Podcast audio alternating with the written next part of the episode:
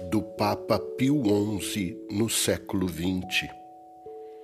A Igreja de Deus, por admirável desígnio, foi constituída de forma a ser, na plenitude dos tempos, semelhante a uma imensa família, abraçando a totalidade do gênero humano e, por dom de Deus, sabemos ser ela visível não só por suas notas principais, como também pela unidade universal.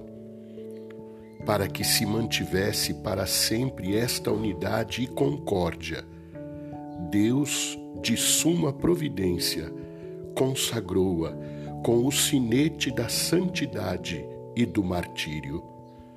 Este grande louvor obteve-o Josafá, o mártir dos eslavos.